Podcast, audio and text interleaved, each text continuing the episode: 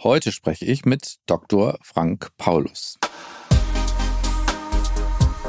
in einer Gruppe mit anderen die Welt vor bösen Monstern retten. Die Spielfigur, den Avatar, nach den eigenen Vorstellungen des Körperschemas zu formen, ihm bestimmte Kompetenzen und Fähigkeiten zu geben, die man sich wünschen würde, sodass durch solche Spiele natürlich, neben dieser unglaublichen Selbstwirksamkeitserfahrung, die die machen, es auch möglich ist, Erfahrungen von Macht, von Schönheit, von Grandiosität zu erleben. Verhaltenstherapeuten sagen da Verstärkung dazu, positive Verstärkung, die ansonsten in diesem Entwicklungsalter nicht ganz so leicht in der realen Welt erstmal zu erreichen ist. Consilium, der Pädiatrie-Podcast mit Dr. Axel Enninger.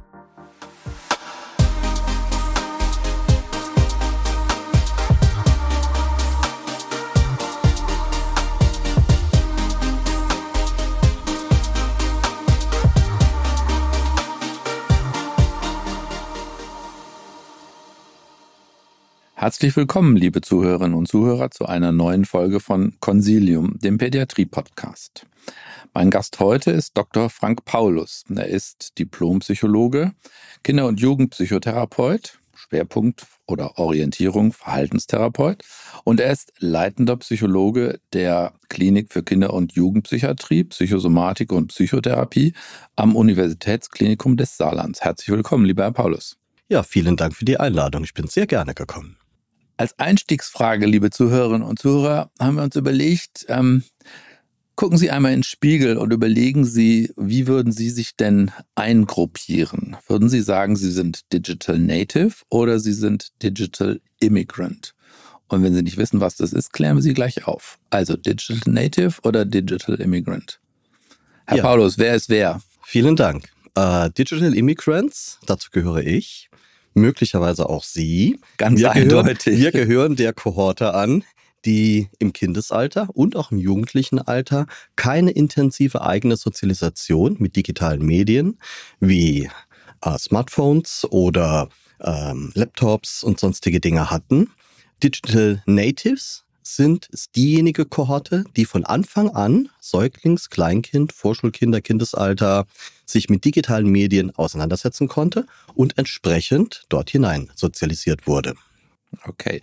Hineinsozialisiert kann ja wahrscheinlich hm, ganz gut klappen, nach dem Motto, ich kriege das locker hin, meine Bahnfahrkarte zu buchen. Ähm, kann aber vielleicht auch so sein, ich komme von dem Ding gar nicht mehr weg. Ähm, wo ist denn da die Grenze? Wie kann man das ja. sagen? Gibt es da ein Zeitkriterium oder, oder was spielt, da für eine, spielt das für eine Rolle? Sie sprechen an, es hat viele Vorteile und kann aber auch Nachteile haben. Äh, wir sehen das beispielsweise auch bei jungen Müttern. Das ist jetzt die erste Kohorte von Digital Natives, die selbst Kinder bekommt. Wir haben eine Eltern-Kind-Station in unserer Klinik. Und wenn die Mütter dort mit ihren Säuglingen kommen, ist es manchmal überraschend, dass die doch auch lernen müssen, dass sie nicht den Säugling anlegen zum Säugen und gleichzeitig posten. Denn das wirkt sich sehr negativ auf die Beziehung des Säuglings und der Mutter aus. Zu den Zeiten muss man, deswegen habe ich dieses Beispiel auch gebracht, mit den Säuglingen gucken. Als allererstes ist es sehr stark altersabhängig. Man kann nicht sagen, die gleiche Dosis, die gleiche Zeit ist verfügbar für Säuglinge, für Kleinkinder, für Grundschulkinder und für Jugendliche. Es hängt sehr stark vom Alter des Kindes ab.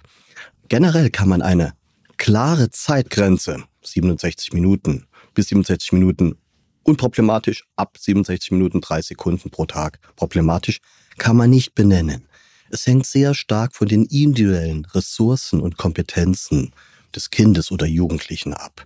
Aber auch zum Beispiel von seiner psychischen Erkrankung, die er haben kann und im Umfeld von seiner sozialen Unterstützung, von einer guten Eingebundensein in die Familie und in die Eltern-Kind-Beziehung. Das sind alles wichtige Faktoren, die eine Rolle spielen. Das heißt, das Thema Zeit ist eins, aber Zeit in meinem sozialen Kontext, kann, wie, wie kann ich davon lassen? Wie, wie, wie, sag ich mal, ähm, tatsächlich addicted bin ich ähm, diesem sozialen Medium gegenüber, ähm, sind Kriterien. Gibt es denn ähm, tatsächlich ähm, in Ihrer Szene entsprechend Definitionen? Ja, das ist eine ganz wichtige Frage. Es ist halt gerade nicht primär das Zeitkriterium, das quantitative Kriterium, sondern qualitative Kriterien.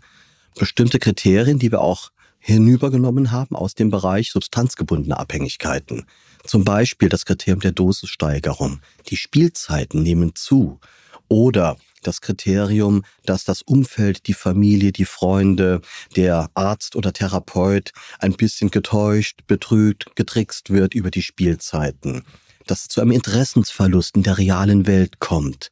Solche qualitativen Kriterien, die sind das Zentrale. Die Zeit spielt schon auch eine Rolle, aber letztendlich sind diese qualitativen Kriterien das Zentrale. Mhm, okay.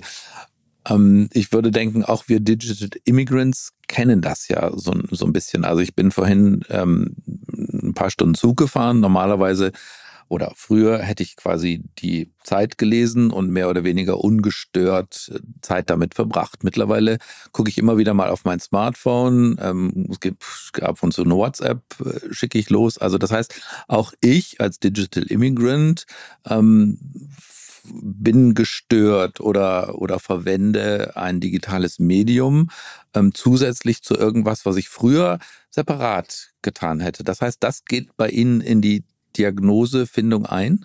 Also letztendlich hängt es natürlich schon sehr stark davon ab, wofür Sie diese Medien verwenden. Und zunächst einmal sind digitale Medien etwas ausgesprochen Positives und Vorteilhaftes in Ihrem Alltag, in meinem Alltag, in unser aller Alltag. Wir können das Rad auch nicht zurückdrehen und das möchte auch niemand.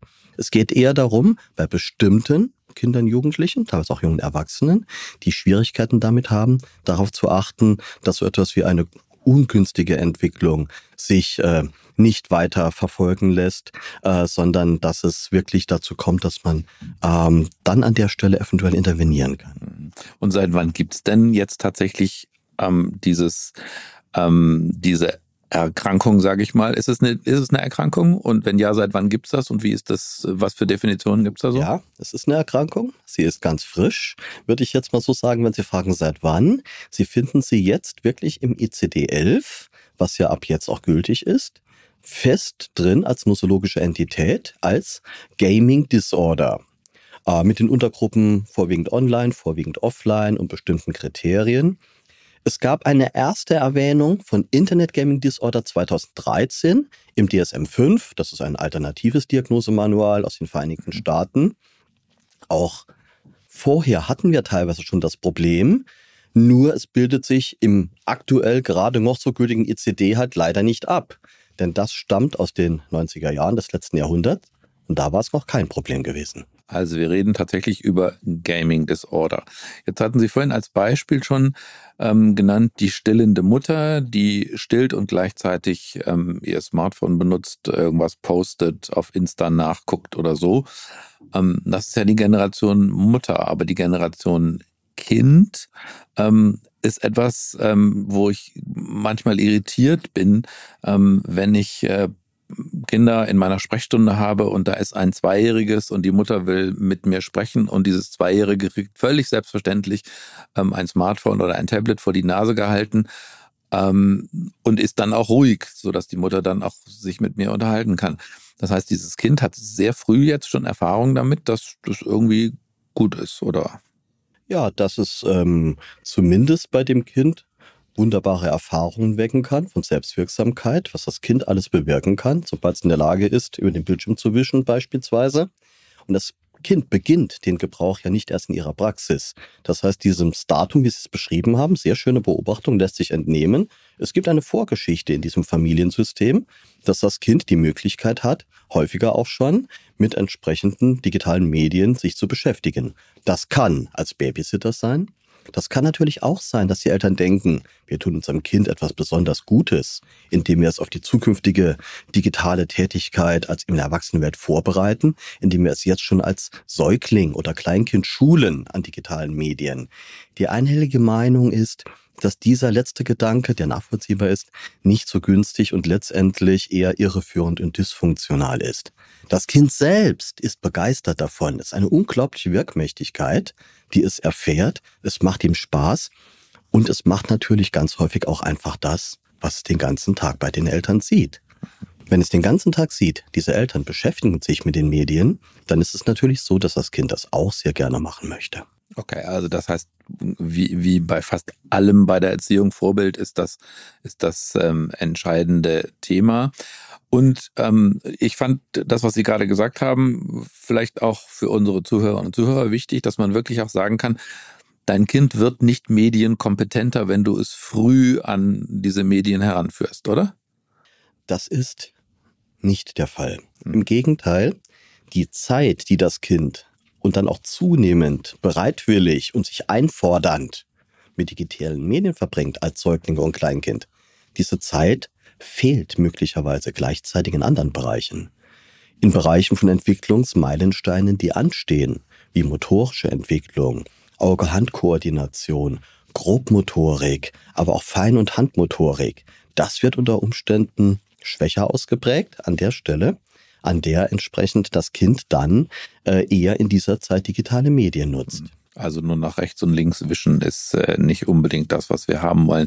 Gibt es denn von unseren Fachgesellschaften Empfehlungen für Bildschirmzeiten? Für welches Alter? Sie hatten ja vorhin gesagt, Zeiten ist sich nicht das alleinige Kriterium, aber trotzdem, ähm, glaube ich, gibt's ja ähm, doch irgendwie Empfehlungen, dass man sagt, also ab dann gar nicht oder bis dann gar nicht oder wie ist denn das? Also es gibt eine Fülle von Empfehlungen, auch der deutschsprachigen Fachgesellschaften, des Berufsverbandes der äh, Kinderärzte in Gemeinsamkeit mit den Sozialpädiatern, äh, die entsprechende Leitlinien aufgestellt haben. Es gibt gleiche Leitlinien der American Academy of Pediatrics, der amerikanischen Kinderärzte, der kanadischen. Die laufen alle auf ein ähnliches Muster hinaus.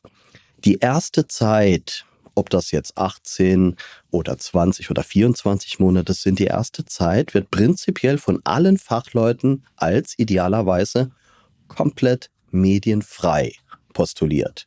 Ist das aber, sind die Leitlinien. Ist aber von unserer Lebenswirklichkeit ja jetzt schon meilenweit entfernt, oder?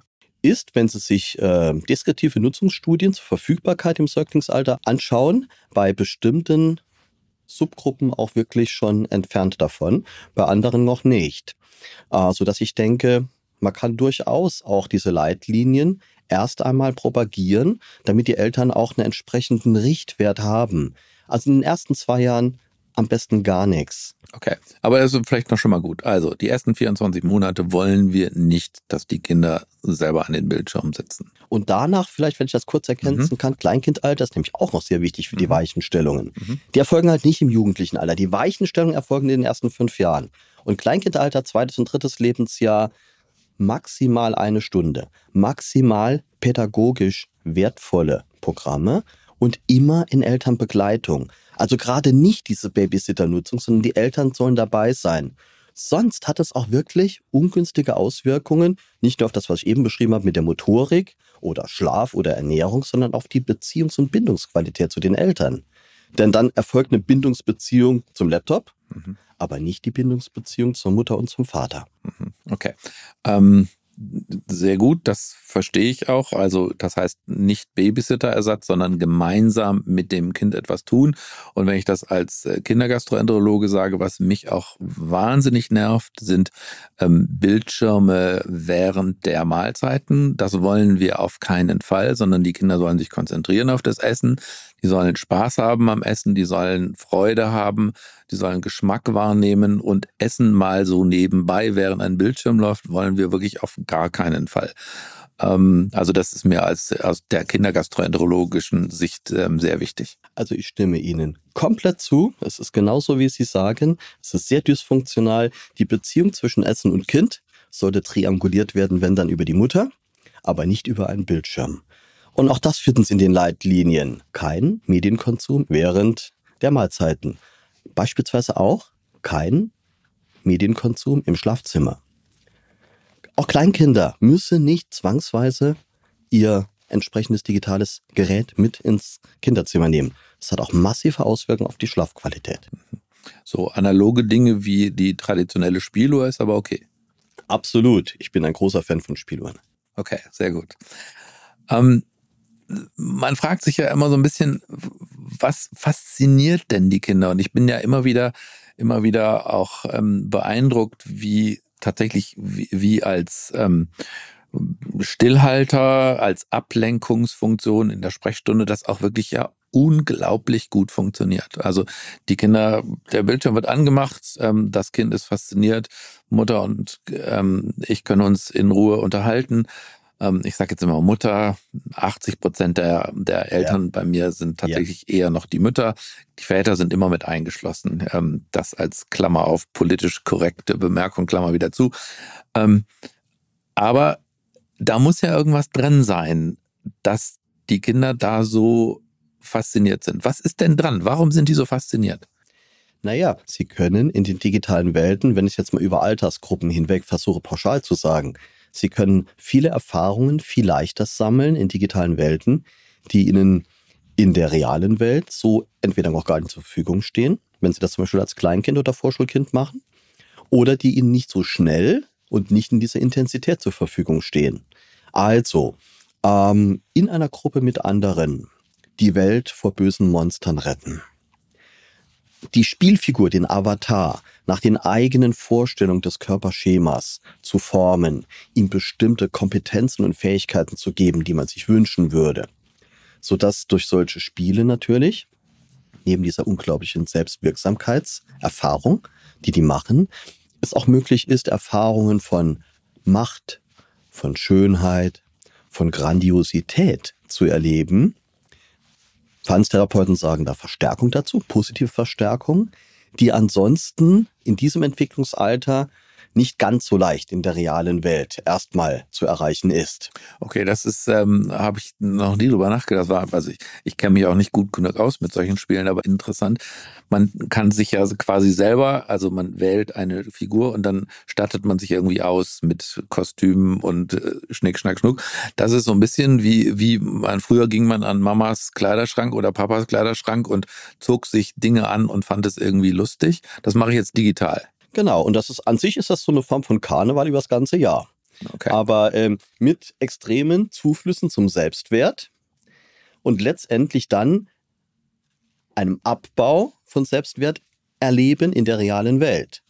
Und das kann dann in ein Ungleichgewicht kommen. Und dann sind wir nicht mehr bei positiver Verstärkung, dass sie die Grandiosität erleben oder das Tolle, was sie da können und wie sie sich gestalten können und unsichtbar werden, und das Monster töten mit einem Schlag und was immer fliegen, was immer die alles können, sondern dann sind wir an dem Punkt, wo die im Alltag unter Umständen Langeweile erleben, Hilflosigkeit, ein bisschen Niedergeschlagenheit und Frust. Und dieses negative Gefühl kann sehr schnell zurückgefahren werden, zum Verschwinden gebracht werden, dadurch, dass man sich an die Maschine setzt mhm. und da tolle Erfahrungen sammelt. Mhm. Das, das heißt, nennt der Verhaltenstherapeut dann negative Verstärkung. Mhm.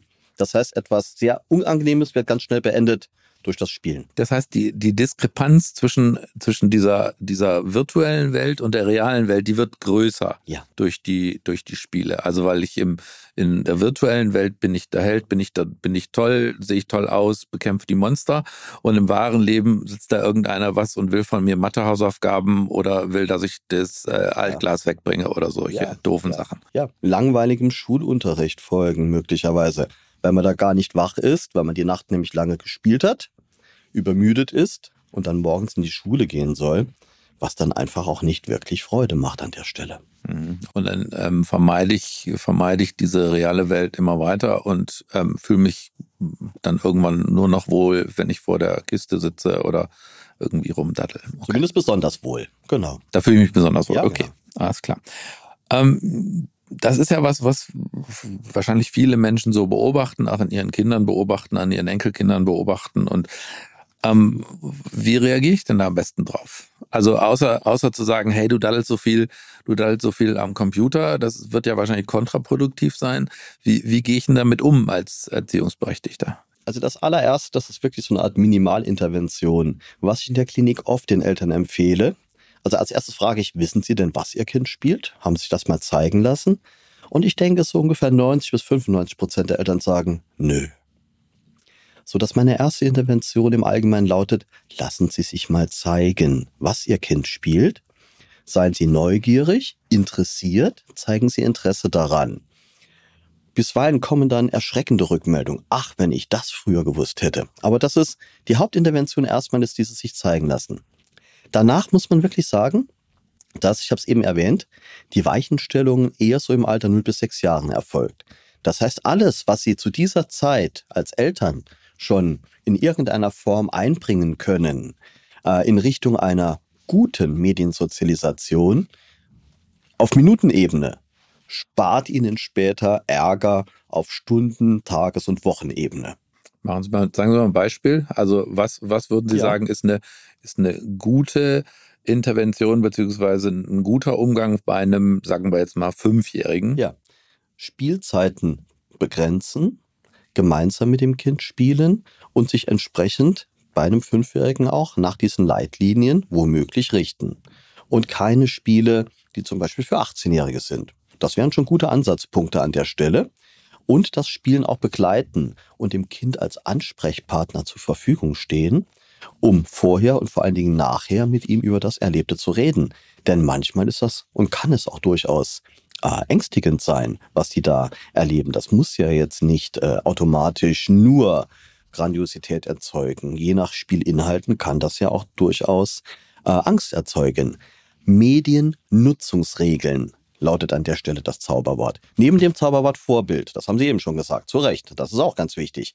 Aber Mediennutzungsregeln gemeinsam mit dem Kind aufstellen und nicht nur aufstellen, sondern idealerweise wirklich auch verfolgen, also dranbleiben und zwar am besten nachhaltig dranbleiben und nicht nach einer Woche wieder auf. Das ist ein längeres Geschäft, was da notwendig ist. Aber ich meine, das gilt für alle Erziehungsmaßnahmen, ja, oder? Ja, und für Medienkonsum auch.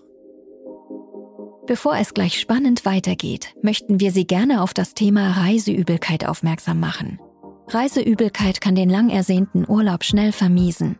Etwa jedes zehnte Kind zwischen zwei und zwölf Jahren ist betroffen und leidet unter Symptomen wie Übelkeit, Schwindel und Erbrechen.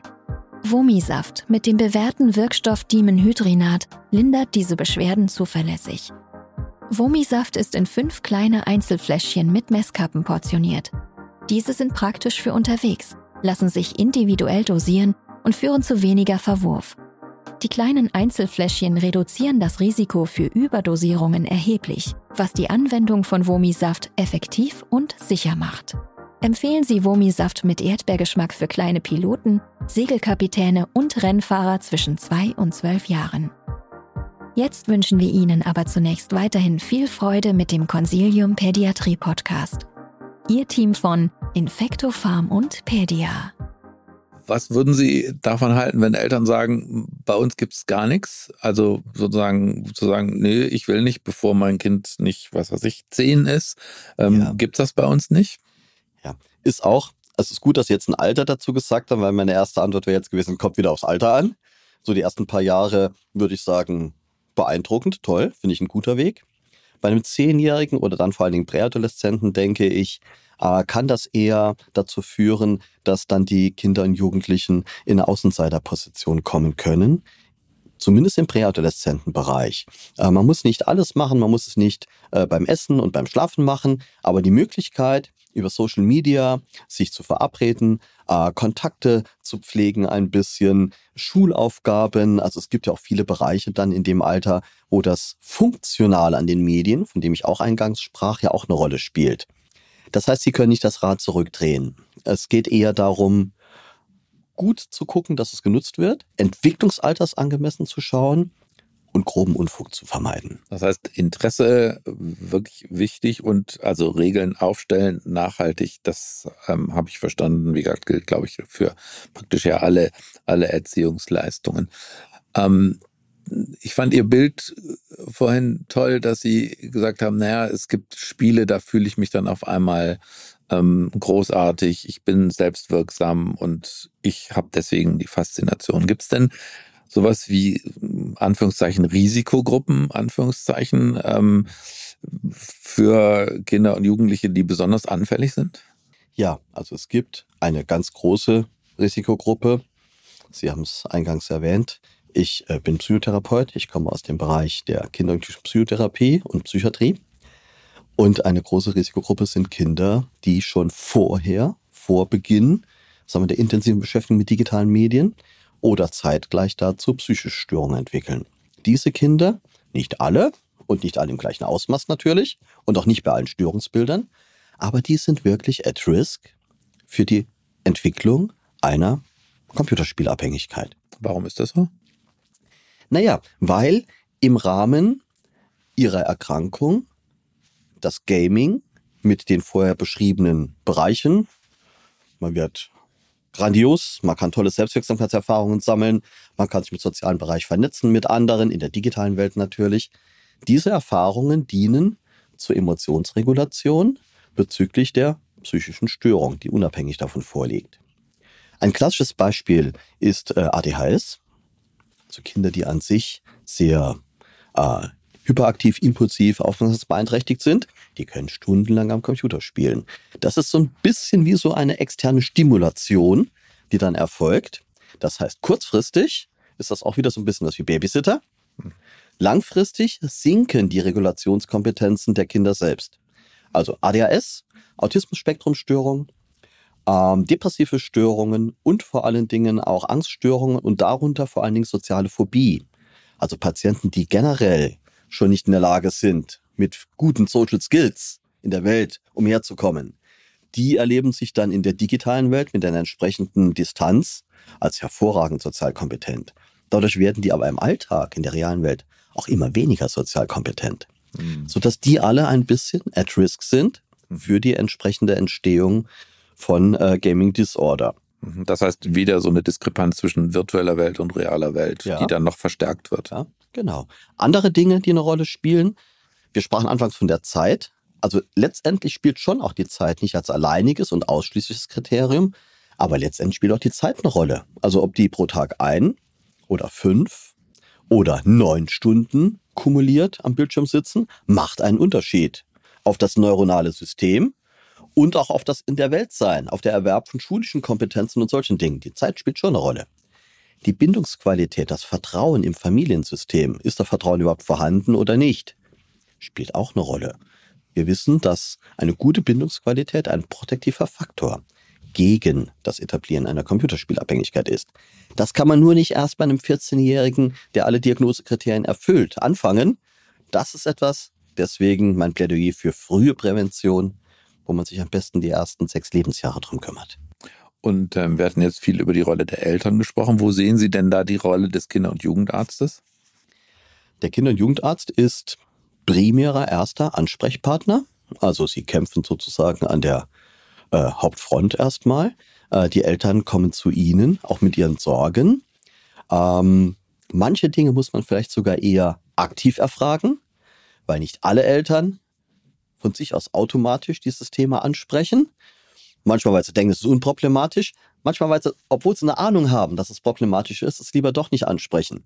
Das fällt so in die Kategorie ebenso wie Nikotinkonsum in der Schwangerschaft oder zehnjähriges Kind schläft noch im Bett der Eltern. Das sind Dinge, wo man aktiv nachfragen muss. Mhm. Ich würde jedem Kinder- und Jugendarzt gerade bei Kindern, die at risk sind, also zum Beispiel ADHS, empfehlen, aktiv eine Medienanamnese durchzuführen ähm, und zu fragen und nicht zu warten, bis die Eltern nur etwas schildern.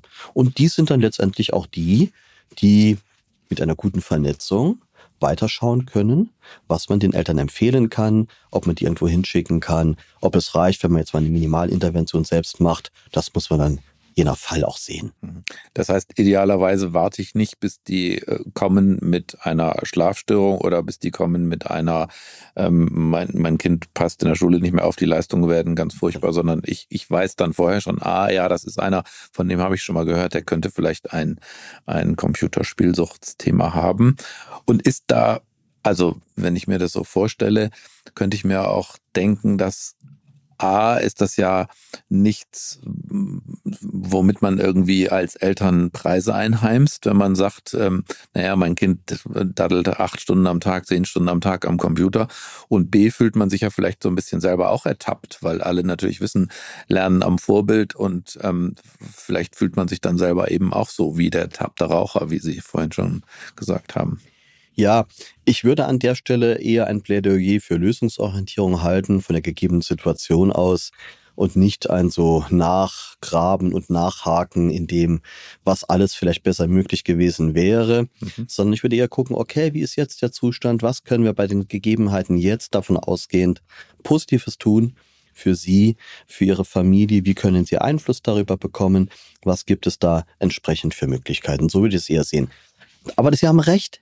Wenn man das vorher weiß, ist es natürlich super. Aber spätestens dann, wenn die mit einer Schlafstörung kommen oder mit einem Schulabsentismus, dann würde ich mir erhoffen, dass der pädiatrische Kollege von sich aus denkt, ah, Schlafstörung, vielleicht ist das ja auch etwas, was mit Medienkonsum nachts zu tun hat. Oder Schulabsentismus, ah, ist vielleicht jetzt doch nicht irgendwie eine, eine Störung mit Trennungsängstlichkeit und das Kind will nur zu Hause bleiben. Hat ja vielleicht auch etwas damit zu tun, dass das Kind einfach, weil es nachts spielt oder den Tag über lieber spielt, gar nicht in die Schule gehen möchte. Mhm. Das fände ich toll, wenn wir an den Punkt kommen würden, bei U-Untersuchungen und generellen pädiatrischen Vorstellungen. Genau, weil es irgendwie einen Gaming-Partner zufällig in Australien oder sonst wie hat, äh, der mit einer, einer anderen Zeitzone gerne mit mir spielen möchte. Ähm, wenn es denn jetzt so ist, dass ähm, die, der niedergelassene Kinder- und Jugendarzt ähm, wirklich denkt, das könnte eine Computerspielsucht sein und der ähm, dieses Kind oder sagen wir jetzt mal Jugendlichen, nehmen wir mal einen 13-Jährigen, bei Ihnen vorstellt. Was habe ich mir dann vorzustellen? Was machen Sie mit dem? Wie, wie nähern Sie sich diesem Problem? Ja, also zunächst einmal ist es wie bei vielen Störungen, man braucht Spezialwissen dazu. Wir haben im Juni 2020 eine Spezialambulanz gegründet. ADUPS, Ambulanz für Digitalisierung, psychische Störungen. Und dort arbeiten Kollegen mit einem bestimmten Spezialwissen, die entsprechend auch kundig sind in einer differenzierten Medienanamnese, neben dem üblichen Kinder- und Jugendlich-psychotherapeutisch, Kinder- und Jugendlich-psychiatrischen Vorgehen. Die können entsprechende Tests verwenden. Es gibt normierte Fragebögen inzwischen entlang dieser Diagnosekriterien von dem DSM-5 oder auch demnächst ICD-10. Und ähm, die brauchen auch ein Wissen über Interventionen dann. Das heißt, ich empfehle an der Stelle idealerweise eine Spezialambulanz. Dort, wo es eine entsprechende Spezialambulanz noch nicht gibt, die sind im Aufbau, denke ich, denn das Problem wird nicht sich von selbst lösen in der nächsten Dekade, davon gehe ich aus.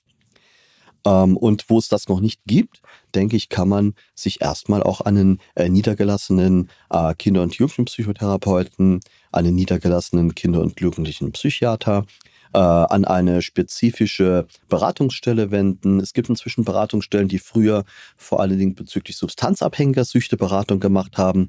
Die machen inzwischen auch viel an Beratung, das ist dann nicht Therapie für den Patienten, aber an Beratung für die Eltern bezüglich nicht stoffgebundener Verhaltenssüchte.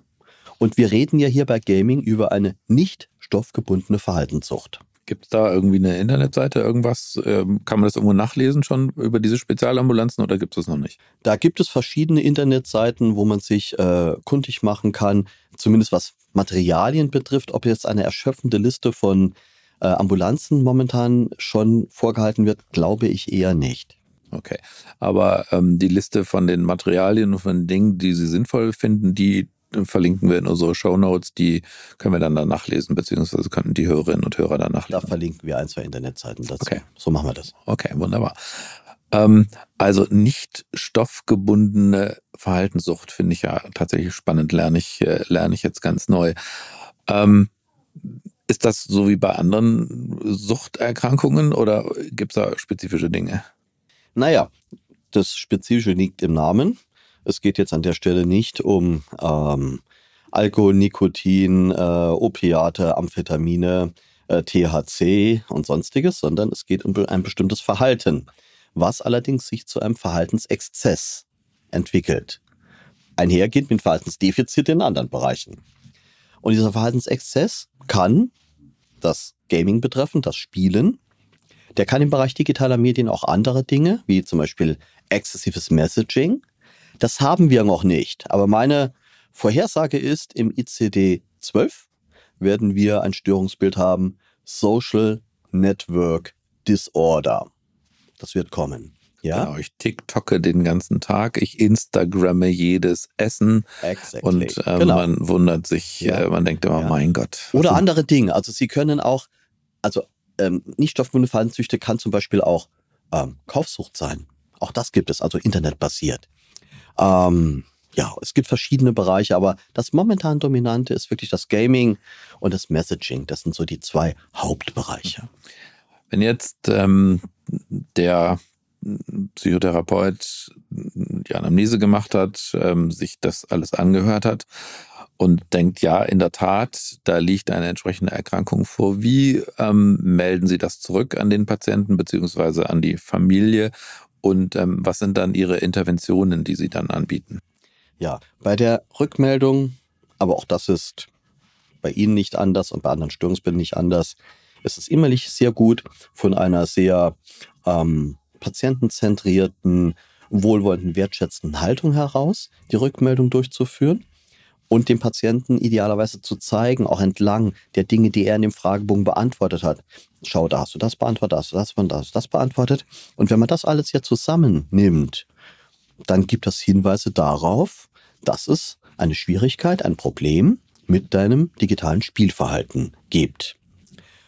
Wie sich das dann darstellt, müssen wir noch genauer sehen. Aber das heißt, ich wäre eher vorsichtig in der Rückmeldung und äh, würde nicht unbedingt als Satz 2 verwenden. Gut, die Diagnostik ergab, du bist computerspielabhängig. Ähm, jetzt müssen wir mal gucken, ob man da überhaupt was machen kann. Denn diese Patienten zeichnen sich durch häufig durch mangelnde Krankheitseinsicht und auch eine geringe Veränderungsmotivation aus. Sodass es relativ wichtig ist, vorsichtig und behutsam, schon klar von den Worten her, aber ihr und behutsam anzukoppeln, sonst verlieren sie die unter Umständen. Und äh, dann ist letztendlich äh, niemanden was, äh, hat niemand was gewonnen.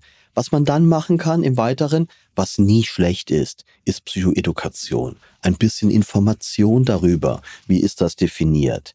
Ähm, Sie können auch individuell so etwas wie ähm, Problemverhalten erfassen über Protokolle. Also, dass man denen sagt, wann spielst du, schreib das mal auf für eine Woche, wann spielst du überhaupt, wann machst du was und so weiter. Es macht Sinn, auch auslösende Situationen, Stimuli. Also, was führt denn dazu? Wann spiele ich besonders? Und letztendlich, wie geht's mir danach? Das ist wieder dieses Thema der Emotionsregulation, was ich vorhin genannt habe. Auch da macht es Sinn, ein bisschen weiter zu gucken, ähm, welche Funktionen das Verhalten hat. Und dann ist es wichtig, diese Funktionen möglicherweise durch andere Verhaltensweisen ersetzen zu können. Denn es ist ganz schlecht, einem Patienten, der wirklich eine Gaming Disorder hat, zu sagen, so ab morgen spielst du nicht mehr.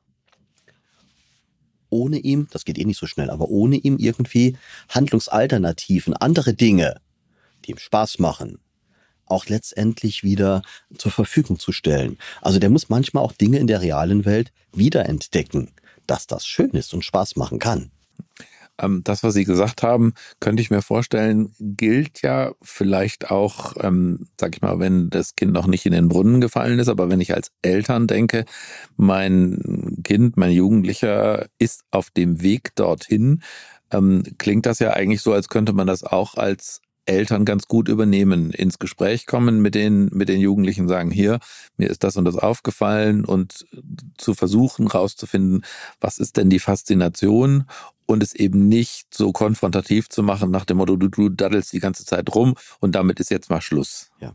Also das wäre Ihr Rat wahrscheinlich auch an, an Erziehungsberechtigte, oder? Es ist so, wie Sie sagen.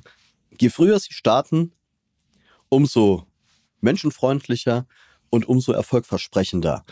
Äh, je später Sie starten, also wenn alles schon von den Weichenstellungen längst getroffen ist, 16-Jähriger, neun Stunden Gaming pro Tag, Besuch nicht mehr die Schule, da wird es dann schwieriger für alle Beteiligten. Auch da muss man dann was vorhalten an therapeutischen Möglichkeiten.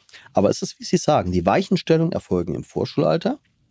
Und je jünger die Kinder sind, umso mehr ist letztendlich schon auch der elterliche Einfluss auf eine positive Art. Jetzt nicht drakonisch, sondern mit einer gewissen liebevollen Hartnäckigkeit, dann auch den Kindern bestimmte Dinge zu ermöglichen an Erfahrungen in der realen Welt, wo sie nachher vielleicht denken, oh, das war jetzt toll, hätte ich von mir aus so gar nicht gemacht. Aber das würde ich an sich gerne auch nochmal machen wollen. Okay.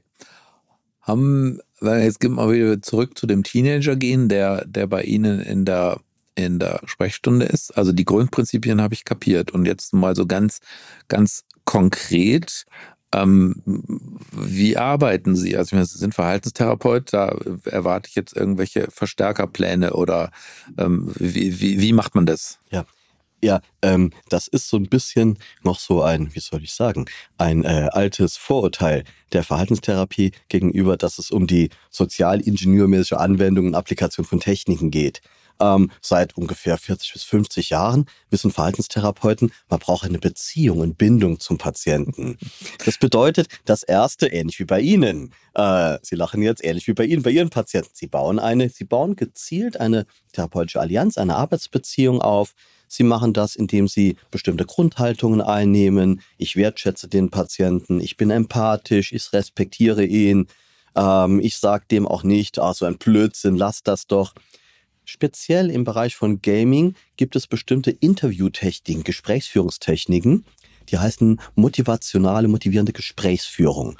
Die stammen auch aus der Gespräche mit substanzabhängigen Süchten, die übertragen wurden. Und da ist es dann so, dass man als allererstes entlang dieser Haltungen dann wirklich auch positive Gesprächstechniken verwendet. Also, wenn äh, zum Beispiel ein Patient kommt und sagt, ich spiele natürlich den ganzen Tag Fortnite oder ganz viel, weil mir ist ansonsten so dermaßen langweilig und das ist so öde und deswegen möchte ich das spielen. Dann könnten Sie natürlich aus einer gewissen Haltung heraus sagen, ja, aber das ist doch Quatsch lass das doch, das bringt doch nichts.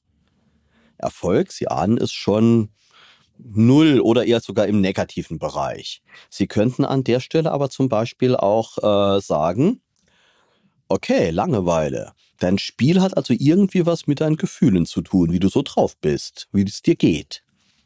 Aus meiner Sicht eine wesentlich bessere Frage, mit der Sie einen Raum eröffnen, der eine Option gibt, mit dem Patienten selbst so etwas wie das Spielen dient der Emotionsregulation, scheinbar. Okay, ich habe Langeweile, also spiele ich. Vielleicht gibt es ja andere Dinge, die ich machen könnte, wenn ich Langeweile habe. Könnte man mal gucken. Also das vielleicht so als einfaches Beispiel. Und die Applikation bestimmter Techniken, die kommt natürlich schon danach auch. Verhaltenstherapie. Das ist wichtig. Aber erst auf der Basis einer gut etablierten Beziehung. Sonst kommt, sonst sagen die, ja, das ist ja schön, was mir der nette Herr da oder die nette Dame erzählt. Aber Wochenprotokolle, ähm, weiß ich jetzt auch nicht so Genau, aber was wären die Techniken? Also Wochenprotokoll haben Sie gerade schon angesprochen. Wochenprotokoll habe ich genannt, mhm. naja, alternative Erfahrungen in der realen Welt sammeln. Ähm, das Erarbeiten der Kognitionen, die mit dem Spielen verbunden sind, die Modifikation dieser Kognitionen beispielsweise, ähm, die Analyse auslösender Stimuli, das Erarbeiten alternativer Tätigkeiten, die man bei den gleichen auslösenden Stimuli durchführen kann, ähm, das feste Verankern in einer Peer Group, äh, nicht digitaler Art, sondern wirklich realer Art. Das wären Dinge, auf die es dann äh, letztendlich äh, bei entsprechenden Modulen, das sind oft manualisierte Therapie-Manuale, bei, bei Gaming, auf die es dann hinausläuft. Mhm. Also das heißt tatsächlich sowas wie gucken, gucken, ob ein Sportverein geht und sportliche Aktivitäten gehen mit Peers und mit Peers lieber als mit Eltern, oder? Je, also bei Jugendlichen auf jeden Fall, klar. Ich meine, Eltern und auch Sie und ich, wir sind ja jetzt nicht die Glücksbringer für die Jugendlichen. Mega uncool. Ja, mit absolut. Seinen, mit, mit seinen Eltern Sport zu machen. Erlebe ich tatsächlich, höre hör ich nicht ganz selten nach dem Motto, ähm, wir gehen jetzt zusammen joggen, sagt der Vater ähm, ja. zu dem, mit dem Teenager, denke ich auch manchmal so, uh, wahrscheinlich kein so eine wahnsinnig schlaue Idee. Naja, der Teenager denkt sich wahrscheinlich, geh du schon mal vor. Ne? Mhm. Und, äh, und dann muss man, äh, und dann muss man gucken halt. Aber mhm. trotzdem, positive Erlebnisse in der realen Welt schaffen. Das scheint mir wirklich das Zentrale zu sein. Und das auch, da ist, sehen Sie auch die Rolle der Eltern. Die können Anregungen geben, noch zumindest jetzt zu dem Bereich, im Bereich Präadoleszenz, glaube ich schon. Aber irgendwann die Freiheitsgrade sinken mit zunehmendem Alter, mhm. selbstverständlich. Es gibt aber auch wichtige Dinge dann auf dieser Peer-Group-Ebene, die wir gar nicht so beeinflussen können. Also auch Gamer können sich verlieben. Auch nicht unbedingt, also als zum Beispiel 15-Jährige. Das kann manchmal dramatische Verhaltensänderungen mit sich bringen, was so die Zeit betrifft, die man auf das Spielen aufwendet. Das sind dann eher Prozesse, die sich so ereignen. Wir sind an der Stelle jetzt quasi im richtigen Leben. Okay. Ähm, also in der Tat, da ähm, ist wahrscheinlich die Rolle der Eltern nicht wahnsinnig groß, aber ähm, ja, auch lustig, stimmt. Dann auf einmal lernt man jemanden kennen und dann ist vorbei mit dem Gaming. Aber das leitet vielleicht über zu der Frage, wie ist denn die Prognose? Also wie, wie, wie gut ähm, kriegen Sie es denn hin, dass, dass das eine therapierbare Erkrankung ist? Naja, also diese manchmal noch bezüglich bestimmter Störungsbilder vertretene Hypothese, nur abwarten reicht. Es wächst sich alles aus. Hundertprozentige Spontanremission, davon ist man komplett weg. Es handelt sich um eine stabile Verhaltenssucht, eine Abhängigkeit in diesem Bereich, die eher den Trend hat, sich deutlich zu steigern über lernpsychologische Mechanismen, positive negative Verstärkung beispielsweise, über Eskapismus und andere Dinge, die wir schon besprochen haben jetzt heute. Das heißt, von alleine auf die Zeit zu achten, ist nicht gut und gibt keine gute Prognose. Das führt eher dazu, dass die Selbstregulationsfähigkeiten, Emotionsregulationsfähigkeiten und eigene Kompetenzen eher geringer werden. Mhm. Davon das heißt, ist also eher heißt, abzuraten. Okay, das heißt, Bagatellisierung würden Sie nicht empfehlen. Sagen, naja, wird schon irgendwie, ist eine Phase oder so. Lassen mal, der geht, der geht schon seinen Weg. Also ich würde mich mhm. wirklich kümmern. Das ist auch wirklich, wenn man äh, junge Erwachsene befragt, die eine Computerspielabhängigkeit haben. Was hättest du dir denn, nur ist es ja so, wie es heute ist, aber was hättest du dir denn früher mir gewünscht? Es ist erstaunlich, dass viele Patienten schildern, ich hätte mir schon ein bisschen mehr so einen vorgegebenen Rahmen und mal ein paar Hinweise ähm, gewünscht von meinen Eltern und Interesse gewünscht und nicht, dass die alles so komplett laufen lassen. Wenn sie die mit 15 Fragen sagen sie natürlich, oh nee, bitte nicht. Mhm. Aber diejenigen Gamer, die man mit paar und 20 danach befragt, die sagen, das hätte mir damals vielleicht noch ein bisschen geholfen. Das heißt das, Leitplanken. Ein bisschen, genau. Jetzt, auch die werden ja weiter mit mhm. zunehmendem Alter, klar. Aber so ein äh, bisschen was äh, äh, ist sicherlich sinnvoll. Und ansonsten so früh wie möglich was tun. Und äh, wenn es dann halt notwendig ist und wird, nicht abwarten, sondern wirklich eine Vorstellung, zum Beispiel auch während einer J-Untersuchung äh, im pädiatrischen Bereich oder dann bei einer entsprechend spezialisierten Beratungsstelle. Das, und man muss ja nicht immer gleich ein Mordsprogramm mit 20 Sitzungen oder so machen. Manchmal ist es wirklich günstig, mit wenigen Interventionen auch zu Veränderungen zu kommen. Das, daher meine Einladung, nicht zu lange warten, sondern eher was unternehmen in dem Bereich. Mhm. Okay, und frühe Intervention ist eher Ihr Ratschlag. Herr Paulus, ähm, es gibt ein traditionelles Element in unserem Podcast und dieses traditionelle Element heißt Do's und Don'ts. Sie dürfen Dinge loswerden, die Sie unbedingt positiv loswerden wollen. Sie dürfen aber auch Dinge sagen, die Sie nerven und wo Sie sagen, hey, liebe Kollegen, lasst es doch bitte sein. Naja, also was, ich habe es eben schon, ich sag's noch, genau, Don'ts. Bitte keine Empfehlungen, lasst das doch jetzt einfach sein, das bringt doch nichts. Bitte keine Empfehlung die Richtung, ah, das ist super, das Spiel wird mir auch gefallen. Oder Empfehlungen in die Richtung von, kann ich gut verstehen, meine Kinder spielen das auch, das ist ein super Spiel. Ähm, oder auch Empfehlungen wie, naja, du kannst spielen so viel wie du willst, nachdem du deine Hausaufgaben gemacht hast. Das sind alles Dinge, die nicht so ganz äh, glücklich sind. Äh, bagatellisieren und reines Abwarten finde ich auch nicht wirklich glücklich. Dus würde ich sagen, versuchen Sie trotz allem eine wertschätzende, respektierende Haltung dem Patienten gegenüber einzunehmen, der zu Ihnen kommt. Und nicht, weil Sie denken, das ist Quatsch, was der macht, genau diese Haltung dem Patienten zu vermitteln. Das hört er den ganzen Tag, das hat er schon ganz vielen gehört. Damit fangen Sie den nicht ein, damit kommen Sie nicht zu Verhaltensänderungen. Wählen Sie einen empathischen, verständnisvollen Gesprächsstil, ähm, seien Sie aktiv, äh, sprechen Sie den Patienten darauf an, versuchen Sie Vereinbarungen zu treffen, motivieren Sie je nach Alter die Eltern darum, sich gut zu kümmern und vernetzen Sie sich mit Versorgungseinrichtungen, die darauf spezialisiert sind in der Gegend, schicken Sie die Patienten dorthin. Okay. Herr Paulus, vielen herzlichen Dank für dieses wirklich interessante und extrem informative Gespräch. Es hat mir großen Spaß gemacht und ich glaube, ich habe eine Menge gelernt. Und ich hoffe, dass Ihnen, liebe Zuhörerinnen und Zuhörer, das genauso ging. Und ähm, wir freuen uns über Bewertungen, Rückmeldungen, freuen uns auch über Themenvorschläge und bleiben Sie uns gewogen und schalten Sie wieder ein, wenn wir eine nächste Folge senden. Vielen Dank. Das war Consilium, der Pädiatrie-Podcast. Das dazugehörige Themenheft finden Sie auf unserer Lernplattform Wissen wirkt. Die Lernplattform steht Ihnen übrigens auch als App für iOS und Android zur mobilen Nutzung zur Verfügung.